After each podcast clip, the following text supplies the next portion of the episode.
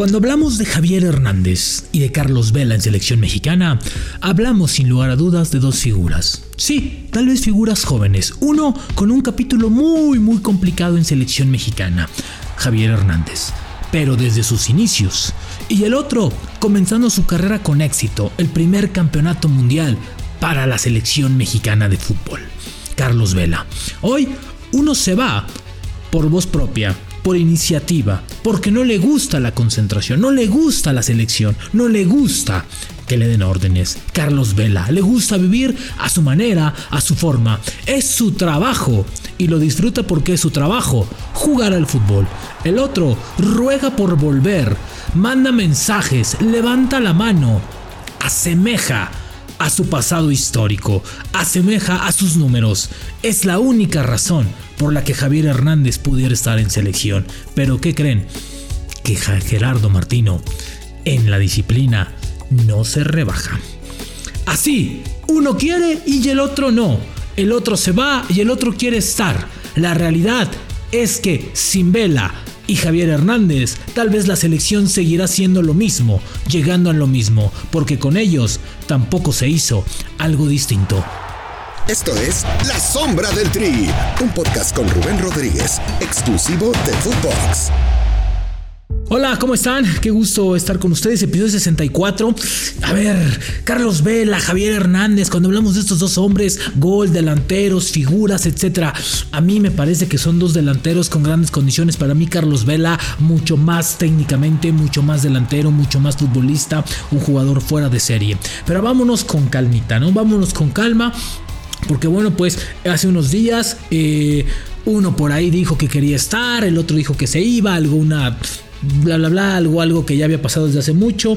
Y vamos a hablar específicamente de Carlos Vela. Carlos Vela tiene mucho tiempo, o desde hace mucho tiempo, que no quiere estar en selección mexicana. Me parece que lo de Carlos Vela es mucho más, ¿no? Y lo de Javier Hernández es que quiere levantar la mano, quiere estar. Hablemos de Javier Hernández, porque declaró esto.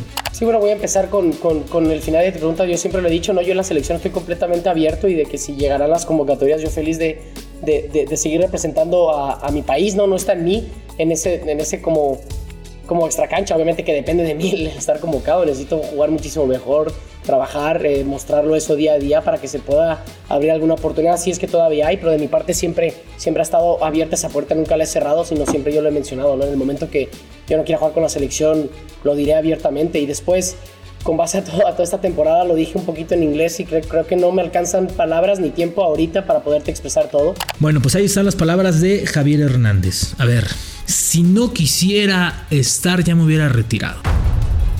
El tema es que no quieres que estés. Ese es el gran problema. El problema de Javier Hernández no es que él quiera estar. El problema es que el grupo, o que para el grupo, es mejor sin Javier Hernández.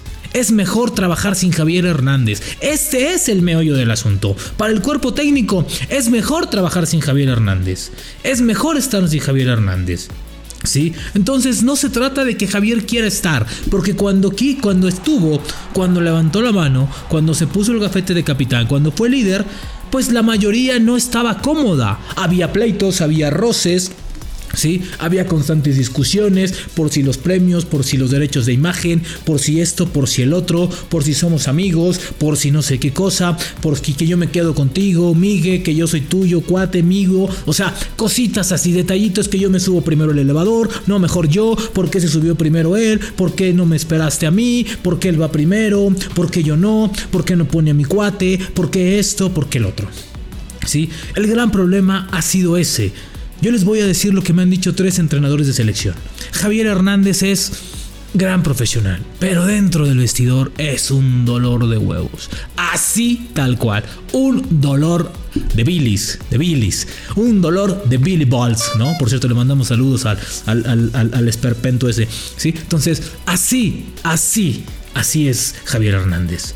Apela a su pasado, a ser el goleador histórico de la selección mexicana pero recordemos también por qué no está, y por qué no recordar, y por qué no levanta la mano y aclara el tema de su indisciplina, que le costó el trabajo a una u otra persona, que le jalaron las orejas a uno y a otro, que a John de Luisa le pusieron una cagotiza del tamaño del mundo y después John amenazó a los que seguían si no se solucionaba el problema de indisciplina en ese momento en Morristown. Entonces fue una cadenita de hechos que arrojó que hoy Javier Hernández no estuviera o no está concentrado en selección mexicana o no esté evidentemente quiere levantar la mano porque es el mundial, porque estamos a un mes de ah, un mes, güey, a menos de un año del mundial, ¿sí? Entonces, evidentemente Javier quiere estar ahí.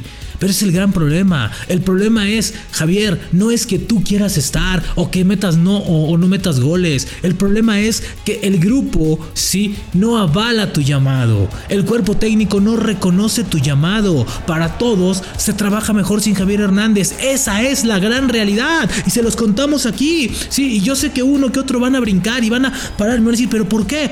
¿Por qué? Porque Javier es un tipo complicado, como todos los otros 22 que están en la concentración. Sí, hay choque de líderes, choca con algunos grupos. Javier Hernández, para que se den una idea, Sí, y Javier no me va a dejar mentir.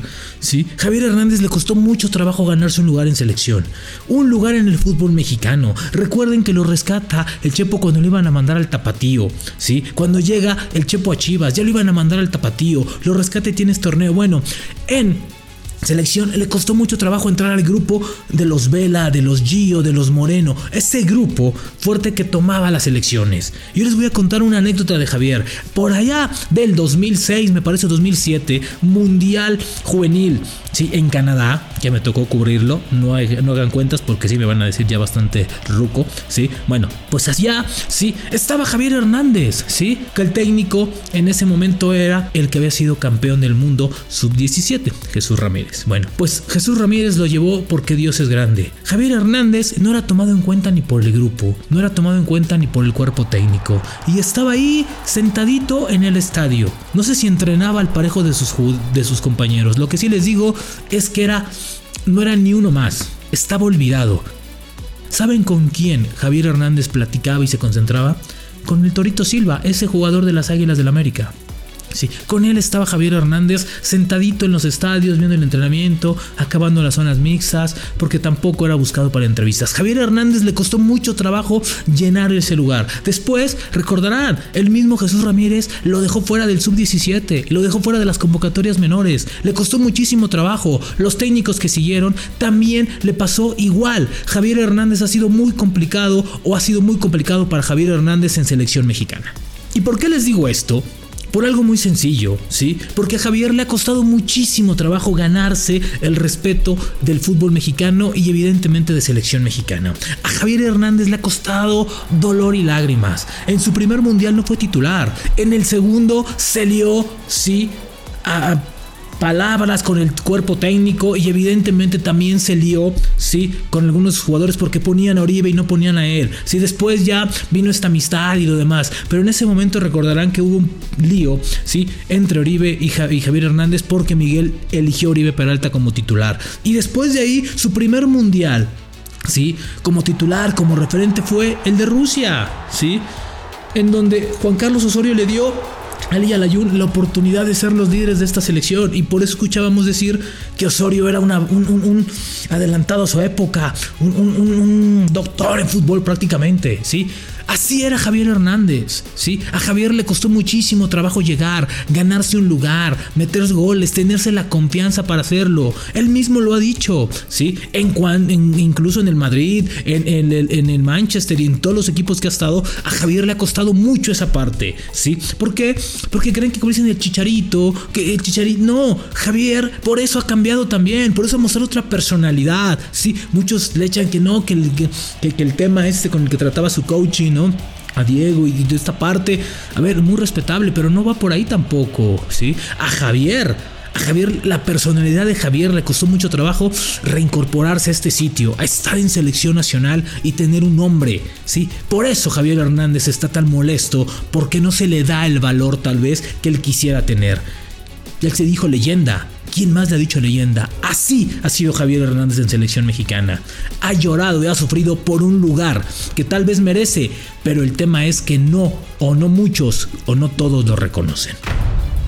Entonces, si Javier Hernández quiere regresar a selección, tal vez sea en un futuro, pero no donde esté Martino y no donde esté este grupo, porque hasta hoy no hay luz verde para él en selección mexicana. Y escuchemos a Carlos Vela porque también tiene palabras que decir Carlos Vela. Yo he tenido mis procesos, he tenido mis oportunidades, he jugado muchos partidos con la selección y tampoco pasó nada extraordinario jugando Carlos Vela. Yo creo que también hay que darle oportunidad a más gente, hay jugadores jóvenes que seguramente llegarán mejor al Mundial, porque yo voy a tener 34 años y tampoco le veo el problema que yo no esté. Yo creo que México sigue siendo favorito. Bueno, a ver, lo de Vela no es novedad, lo de Carlos Vela no es una novedad, me parece que lo de Carlos Vela va más, va mucho más allá de querer o no estar. Carlos Vela no se ha sentido cómodo en, una selección, una concentración, le cuesta mucho trabajo, lo conozco bien.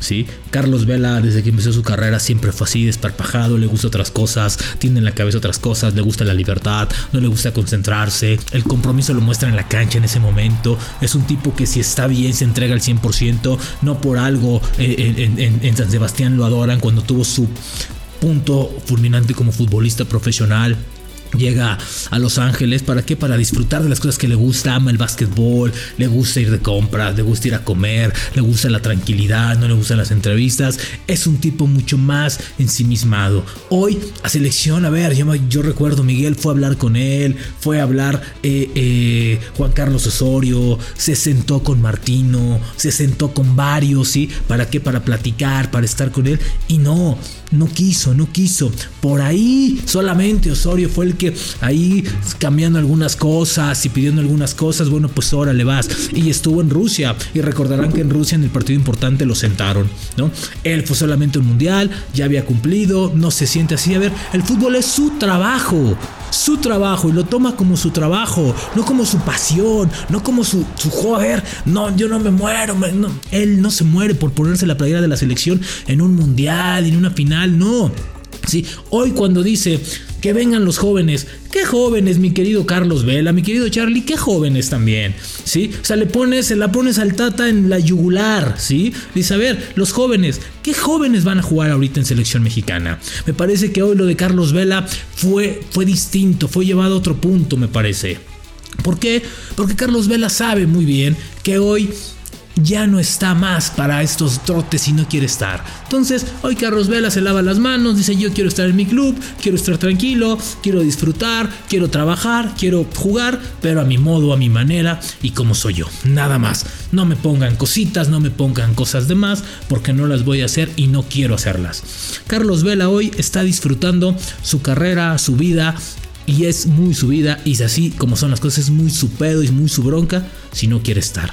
El problema es que nosotros queremos que esté, pero él no quiere estar. Aquí es al revés, ¿saben? O sea, parece que estamos al revés, ¿sí? Javier quiere estar, pero el entorno no quiere que esté. Carlos Vela no quiere estar, pero el entorno quiere que esté. Es complicado, pero la realidad es que Vela dijo, tema en su selección, yo no más, yo no quiero, listo, adelante, que vengan jóvenes. Bueno, pues hoy creo que Martino tendrá que decir, como lo dijo hace, muchos, hace muchas veces, donde dijo, el tema de Carlos Vela está cerrado, un jugador que no quiere estar, no. Y si no, escuchen lo que dijo. Sí, están, como dije, nunca, salvo el caso de Carlos que se pronunció públicamente, no hay ni otro, ningún otro jugador que tenga las puertas cerradas. ¿Ya ven? Él mismo dijo, y creo que Martino cometería un error si va a buscarlo. Ya le cerró las puertas a Javier.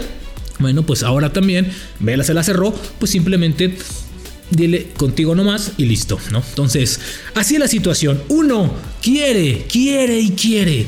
Y tiene un palmarés y quiere reconocimiento y le ha costado muchísimo esa parte. El tema es que el entorno no lo quiere. Y el otro Sí que no quiere reconocimiento, no quiere nada, no quiere absolutamente nada, no quiere alinear, no se quiere poner la playera, no quiere jugar con México, con ningún lado. Él quiere ver a los Lakers, quiere ver a los Dodgers, quiere estar en Rodeo Drive, quiere caminar con su familia, quiere estar tranquilo. El entorno lo pide a gritos. Carlos Vela. Dos historias muy paralelas, de la misma edad tal vez. ¿Sí? Con los mismos palmarés, tal vez, tal vez un poco más Javier Hernández por los clubes. Dos grandes jugadores mexicanos. El problema es que hoy la selección no está para ninguno. Uno porque no lo quieren y el otro porque no la quiere. La sombra del tri con Rubén Rodríguez, podcast exclusivo de Footbox.